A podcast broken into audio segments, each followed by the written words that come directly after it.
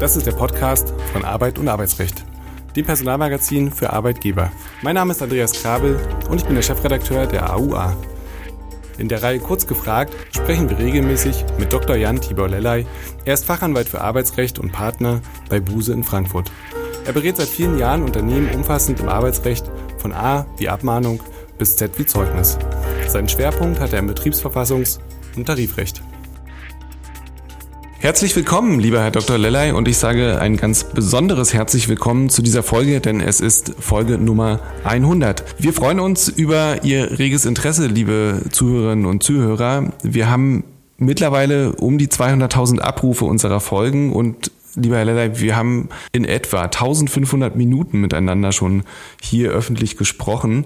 Ähm, wir freuen uns sehr über Ihre Treue, denn im letzten Jahr, Anfang September, haben wir die erste Folge aufgezeichnet. Und ähm, ja, wie geht's Ihnen damit, lieber Dr. Lellay? Ich fühle mich super. Ich fühle mich super. Ich gucke gerade hier aus dem Fenster ein bisschen. Da ist tolles Wetter und äh, 100 Folgen. Das ist äh, eine ganz tolle Zahl, muss ich sagen. Und ich finde ja, äh, die, die beste, der beste Beweis für sowas, dass es nicht nur Spaß macht, sondern auch wirklich, äh, also überhaupt leicht von der Hand geht, ist ja immer das. Ich hätte es nie gedacht, dass wir schon bei 100 sind. Äh, die, äh, die ganzen Sachen gehen so schnell vorbei und wir haben viele, viele Themen ja auch schon äh, behandelt. Also ich finde es super, mir macht das unglaublich viel Spaß und ich freue mich natürlich auch darüber, dass wir äh, den Hörerinnen Hörerkreis immer weiter äh, erweitern können und da auch äh, bei den Zahlen so gut abschneiden. Ja, vielen Dank dafür auch aus meiner Sicht für, für Ihre Treue der Hörerinnen und Hörer. Und äh, ja, ich denke, es ist vielleicht auch äh, hier mal ein äh, Dank auch an Sie, Herr Krabbel, angebracht, dass Sie das äh, so moderieren und wir sind, glaube ich, ein gutes Team. Wir äh, sprechen gerne und viel miteinander, viele, viele Minuten zumindest schon. Ja, und ich hoffe, es geht so weiter. Ich freue mich auf die nächsten 100 und die nächsten 200 und die nächsten 300, wie immer das so sein mag. Ja, das möchte ich natürlich an dieser Stelle gerne zurückgeben und ähm, ich habe auch schon überlegt, vielleicht äh, veröffentlichen wir mal so ein paar Gespräche, die wir zwischendurch immer führen. Die sind nämlich manchmal auch ganz interessant. Und ähm, liebe Hörerinnen und liebe Hörer, Ihre Währung, die Sie quasi an uns überreichen können, ist zumindest bei der Plattform Spotify und auch bei iTunes eine Bewertung, die Sie da lassen können. Ähm, umso mehr Menschen uns bewerten, umso höher steigen wir dort auch in der Rangfolge und umso bekannter dürften wir dann auch werden. Was das heutige Thema angeht, ähm, finde ich es insofern ein bisschen, äh, ja, ich würde fast sagen lustig, denn äh, gestartet sind wir mit der Kurzarbeit im Zusammenhang mit Corona und heute die hundertste Folge wird sich auch drehen um wieder mal Corona, denn die neue Arbeitsschutzverordnung steht ins Haus. Die Frage ist, was kommt jetzt hier wieder auf Arbeitgeber zu? Die SARS-CoV-2 Arbeitsschutzverordnung, wie sie genannt wird. Was steckt in der Neufassung und welche Pflichten haben Arbeitgeber voraussichtlich ab Ende September, so sie denn verabschiedet wird in dieser Form? Wie ist denn der Stand bei der Umsetzung? Völlig richtig, Herr Krabbe. Corona und kein Ende kommt mir gerade in den Sinn. Äh, ein Ende mit Schrecken oder ein Schrecken ohne Ende. Ich bin mir noch nicht so ganz sicher, was es sein wird. Auf jeden Fall hätten wir uns, äh, glaube ich, gar nicht so richtig träumen lassen oder zumindest hätten wir uns gewünscht, dass wir nach 100 Folgen nicht äh, wieder das Thema haben. Aber es ist wieder da. Es ist, glaube ich, ein bisschen abgeschwächt, also nicht mehr ganz so hart. Es tritt ja auch eine gewisse Ermüdung, muss man zumindest, wenn ich mir selber das so anschaue, ja wohl sagen, ein. Aber trotzdem, es gibt ein eine neue äh, Verordnung, einen Entwurf einer neuen Corona-Arbeitsschutzverordnung. Und ähm, das ist ähm, der Entwurf vom 31.08. diesen Jahres, ist noch nicht verkündet. Äh, in Kraft treten soll dann ja sein, 1.10. Äh, allerdings auch befristet, also ähm, 7. April 2023 soll sie wieder außer Kraft äh, treten. Das heißt also hier, Gott sei Dank, geht der Verordnungsgeber selber ja offensichtlich davon aus, dass es eine zeitliche Limitierung geben soll, vielleicht auch so ein wenig an den Jahreszeiten äh, orientiert, nicht? Dann der April nächsten Jahres, da bewegt man sich ja schon wieder fast ein wenig in Richtung Sommer. Aber fest steht, hier werden schon die Weichen gestellt für den, ich sage einfach mal das böse Wort, für den Corona-Winter im Arbeitsverhältnis. Und genau das wäre auch meine Frage gewesen, warum wurde die neue Verordnung eigentlich notwendig? Was ist ihr Ziel und welchen Anwendungsbereich hat sie? Ich glaube, hier gibt es den meisten Erklärungsbedarf. Ich höre das jetzt auch immer so aus, den Unternehmen in der Beratungspraxis, wo dann gesagt wird, Mann, warum brauchen wir denn das alles noch? Was ist denn hier los? Und warum ist denn jetzt auf einmal wieder da Handlungsbedarf? Und ähm, die Erklärung ist diese berühmte, berüchtigte, ähm, derzeit vorherrschende Omikron-Variante BA5 heißt die ja wohl. Und ähm, da ist das Infektionsgeschehen angeblich heute schon, so sagt es äh, zumindest die Regierung, höher. Ähm, und ähm, da ist jetzt äh, mit dem Herbst, dem kommenden Herbst und dann auch eben dem Winter zu erwarten aus Sicht des Bundesarbeitsministeriums, dass die Infektionszahlen wieder steigen und dementsprechend, und das ist ja auch richtig, wenn man von dieser Annahme ausgeht, und man muss ehrlich sagen, es ist ja, spricht ja auch was dafür, dass die Annahme richtig ist, dann muss natürlich auch im Arbeitsleben reagiert werden mit entsprechenden Schutzmaßnahmen, um Infektions, das Infektionsgeschehen effektiv zu kontrollieren, zu bekämpfen. Ja, und äh, das ist äh, das Ziel der, der neuen Verordnung, des, Entwur des Verordnungsentwurfs. Sie wollen auch in den sozialen Netzwerken nicht auf die Auer verzichten? Dann folgen Sie uns auf LinkedIn, um keine News mehr zu verpassen. Den Link finden Sie in der Folgebeschreibung. Lassen Sie uns mal zum Inhalt gehen. Ich habe auch mal kurz reingeschaut und fand es relativ übersichtlich. Möglicherweise hat da die FDP ihren Teil dazu beigetragen. Aber was steht denn jetzt konkret eigentlich drin und vor allem, was ist neu? Ja absolut übersichtlich, wenn man sich sonst die insbesondere Gesetzgebung im Zusammenhang mit Corona ja anschaut. Ich äh, gucke mir da immer gerne den 28 fortfolgende Infektionsschutzgesetz mal an, endlose Paragraphen. Dann ist dieser Verordnungsentwurf, den wir jetzt hier haben, richtiger Shortcut, muss man äh, sagen. Allerdings gibt es eben auch hier die alten Bekannten, die kommen, ach Gott sei Dank könnte man ja sogar fast sagen, die alten Bekannten, also das berühmte Hygienekonzept, das soll also wieder da sein, angepasst an die konkrete Situation. Ähm, das bedeutet ähm, also zum Beispiel sowas wie Abstand halten, Handhygiene beachten, regelmäßig lüften. Dann ähm, gibt es keine Maskenpflicht. Äh, beziehungsweise die Maskenpflicht dann, wenn andere Maßnahmen nicht möglich sind oder nicht ausreichen. Betriebliche Kontakte sollen eingeschränkt werden. Das sind also alles die Dinge, die wir ja auch schon kennen. Ähm, Homeoffice kommt in dem Sinne auch nicht, aber es soll eben eine Prüfung erfolgen, ob das angeboten werden äh, kann. Äh, und dann natürlich, und das ist ja immer letztendlich für jedes gut geführte Unternehmen eine wichtige Sache, man muss aufklären, die Kolleginnen und Kollegen, die Belegschaft auch über Impfmöglichkeiten Möglichkeiten äh, und ähm, diese ganzen Dinge runden dann die neuen oder auch altbekannten Regelungen der Verordnung, des Verordnungsentwurfs ab. Und das Lieblingsthema von vielen dürfte natürlich die sogenannte Homeoffice-Pflicht sein. Gemeint ist wie so oft vermutlich vielfach äh, das mobile Arbeiten.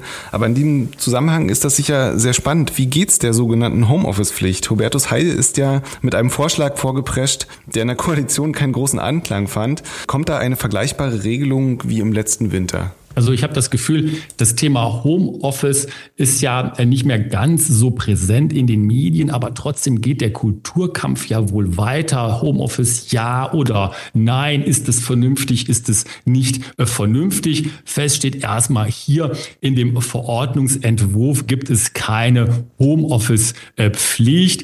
Äh, wir hatten ja den ähm, Paragraphen 28b Absatz 4 Infektionsschutzgesetz, da war ja die Pflicht enthalten halten zum Anbieten von Homeoffice. Äh, das mussten die Unternehmen tun, aber die Regelung ist ja bekannterweise im März diesen Jahres außer Kraft getreten. Und jetzt ist der Stand eben der, dass die Homeoffice-Pflicht zumindest im Rahmen dieser Verordnung nicht kommt, sondern ähm, im Rahmen einer Gefährdungsbeurteilung soll die Arbeitgeberin prüfen, ähm, ob das eine Möglichkeit wäre, das Infektionsgeschehen äh, positiv zu beeinflussen. Also positiv in dem Sinne, dass man Infektionen verhindert oder zurückdrängt. Also die Homeoffice-Pflicht ist eben keine Homeoffice-Pflicht. Sie ist eine Option der Bekämpfung von Infektionen und in dem Sinne auch Teil der Verordnung.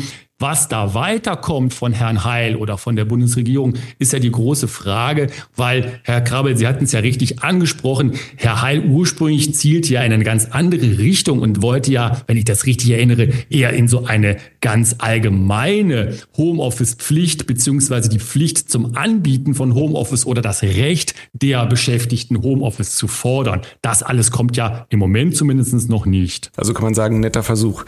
Es ist ja jetzt so, dass Arbeitgeber möglicherweise selbst auf die Idee kommen könnten, aufgrund der Energiekrise, um Energiekosten zu sparen, ähm, das, ich sag mal, das Ganze so auszulegen und das Ganze anzubieten. Was würde das konkret bedeuten und wer darf, wer müsste dann ins Homeoffice und vor allem, wer hätte da das letzte Wort bei einer solchen Entscheidung? Die Entscheidung, ob man Homeoffice anbietet oder nicht anbietet, trifft immer die Arbeitgeberin ähm, ganz alleine. Das ist ja dann auch erstmal nur ein Angebot.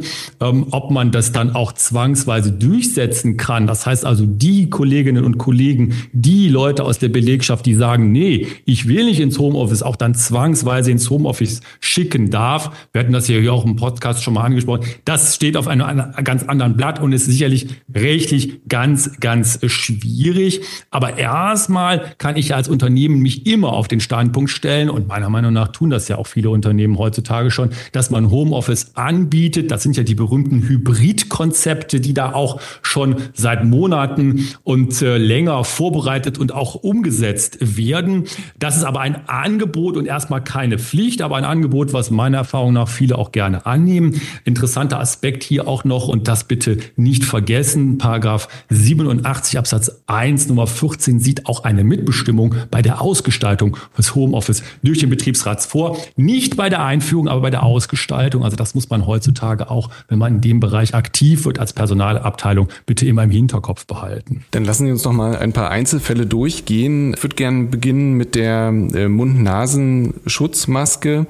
Wer trägt die Kosten hierfür? Der Entwurf sagt in seinem Paragraphen 2 ähm, Absatz 3, Arbeitgeberin trägt dafür äh, die Kosten. Und das ist ja auch ähm, aus meiner Sicht richtig und gut. Äh, warum soll man das äh, den ähm, Arbeitnehmern auferlegen? Das sind letztendlich ähm, im weitesten Sinne nicht Arbeitsmittel, aber doch ja betriebliche, äh, gesund, betriebliche Gesundheitsschutz. Also das ist äh, klar äh, geregelt. Und da ist auch die Kostenlast dementsprechend klar verteilt. Man könnte ja argumentieren, dass der Arbeitnehmer das Ganze auch privat nutzt.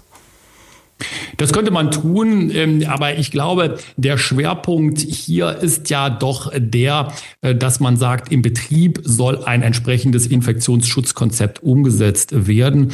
Und wenn man sich so heute, finde ich, ähm, auch jetzt gerade mal am Wochenende auf den Straßen und Plätzen in Deutschland umsieht, dann sind doch die Maskenträger sehr, sehr in der Minderheit. Äh, also das würde ich dann mal sozusagen als rechts tatsächlich sehen, dass das viele eben in der Freizeit oder privat dann doch nicht nutzen Wunderbares Argument. Ähm, ist denn die Test- und gegebenenfalls die Booster-Impfzeit auch Arbeitszeit? Ja, ein altes Streitthema, was wir kennen aus den vergangenen äh, Monaten, Jahren, kann man ja sagen. Und hier äh, verhält sich die Verordnung auch und sagt, ja, Arbeitszeit ähm, ist es.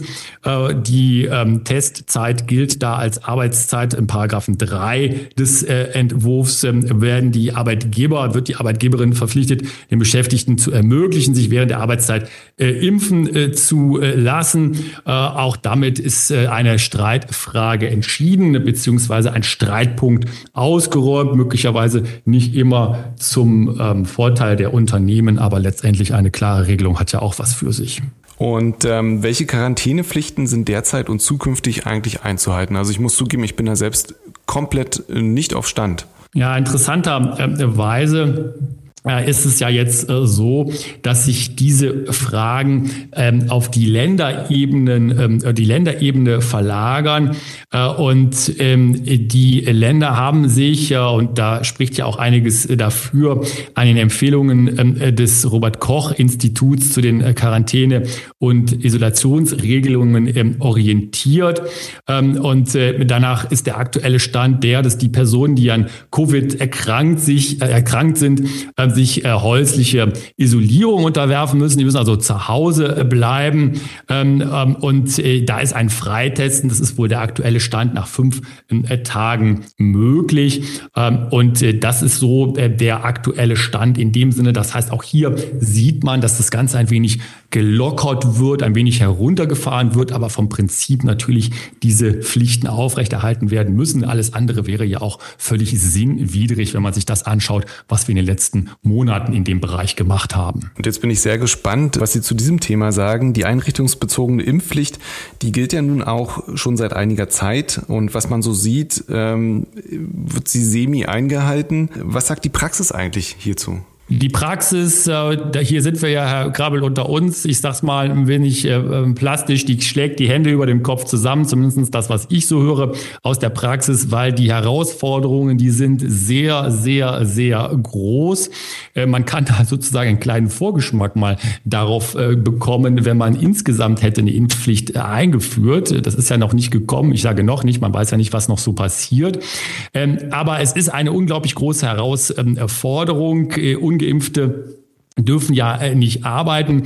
Das äh, führt dann ähm, möglicherweise und in vielen Fällen ist es in der Praxis so zu Personalengpässen. Ähm, äh, insgesamt ähm, ist es aber auch so, dass äh, die ganze Verwaltung sich ja darauf einstellen muss, dass in den Einrichtungen die Impfausweise nachgehalten werden äh, müssen und äh, es müssen Meldungen an die örtlichen Gesundheitsämter ähm, erfolgen, wenn also Beschäftigte hier keine Impf- bzw. Genesen-Nachweise oder ärztliche Zeugnisse äh, vorlegen. Äh, und diese ganzen Verwaltungsvorgänge, die sich damit äh, verbinden, die sind immens und sind, um es mal vorsichtig auszudrücken, nicht gerade ein Turbo für schnelle und ähm, verwaltungsarme Arbeitsabläufe in den Einrichtungen. Und wir befinden uns dort ja an einem Umfeld, wo Fach- und auch Arbeitskräftemangel herrscht. Insofern hätten die Beschäftigten, die Betroffenen ja ein relativ großes Druckmittel, wenn keiner mehr ähm, arbeiten kann. Gibt es insofern insofern Risiken, wenn sich der Arbeitgeber doch entscheidet, diese Leute zu beschäftigen?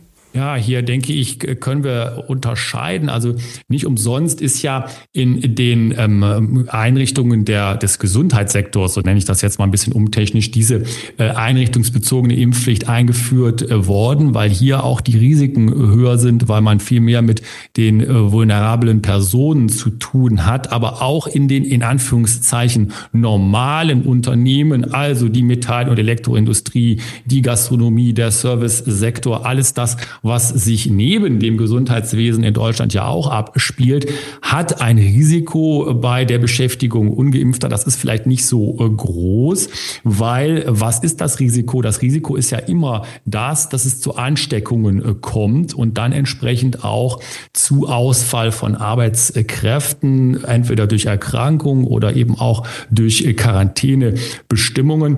Äh, das sind die großen Fragezeichen, die dann regelmäßig an der Wand auf auftauchen.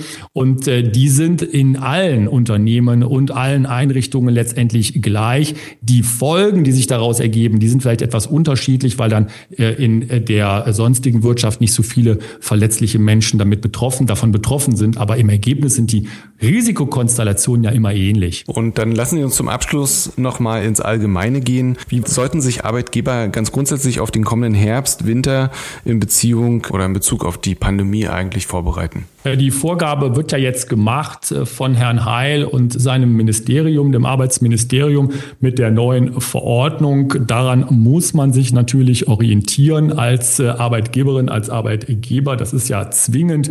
Ähm, und ähm, weil hier ja sonst auch zwar nicht direkt in der Verordnung selber Bußgeldtatbestände vorgesehen sind, aber das ist ja über die entsprechenden Anordnungen kann das dann passieren. Also wenn da die ähm, Behörden Dinge an anordnen, wenn das dagegen verstößt. Das ist also, das kann eine Schwierigkeit auslösen. Deswegen erste Bürgerpflicht oder erste Arbeitgeberinnenpflicht, jetzt natürlich die Verordnung im Kopf zu behalten und sich entsprechend auch darauf einzustellen. Aber insgesamt denke ich, sind äh, alle Unternehmen gut beraten, ein Hygienekonzept vorzubereiten. Da hat man ja auch jetzt schon Erfahrung gemacht überall. Das heißt, das muss man nicht neu erfinden. Das Rad, das Rad, das steht da. Das muss man wieder nur ein wenig aus dem Keller vielleicht holen. Und wieder neu zum Fahren bringen. Und ich glaube auch, dass die ähm, Arbeitskonzepte hybrides Arbeiten, also Homeoffice, äh, zumindest äh, in bestimmten Rahmen und äh, in bestimmten Konditionen, unter bestimmten Konditionen ein Konzept der Zukunft ähm, ist. Das weist ja auch weit über die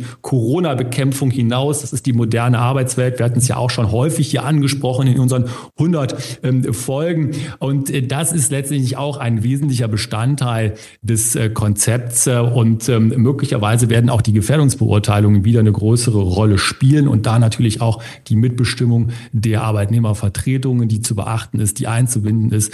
Äh, und damit hat man dann hoffentlich ein rundes Konzept und wird den Corona-Herbst, wenn er denn nun kommt, ähm, gut überstehen oder ohne Blessuren überstehen. Ganz herzlichen Dank, lieber Dr. Leller, für diese Folge. Und ich denke auch, dass wenn man hier regelmäßig dabei ist, ist man immer gut informiert. An dieser Stelle würde ich gerne mich noch einmal an die Hörerinnen und Hörer wenden und ähm, um Feedback bitten. Also teilen Sie uns doch gerne mit, ob Sie vielleicht mehr Rechtsprechung von uns hören möchten, mehr allgemeine Themen oder wie wir das Ganze hier vielleicht noch ausgestalten könnten. Wir sind da immer sehr dankbar für Hinweise. Uns erreichen auch regelmäßig äh, Meldungen und äh, das greifen wir dann natürlich gerne auf. An dieser Stelle sage ich Tschüss und bis zum nächsten Mal. Dankeschön, Tschüss.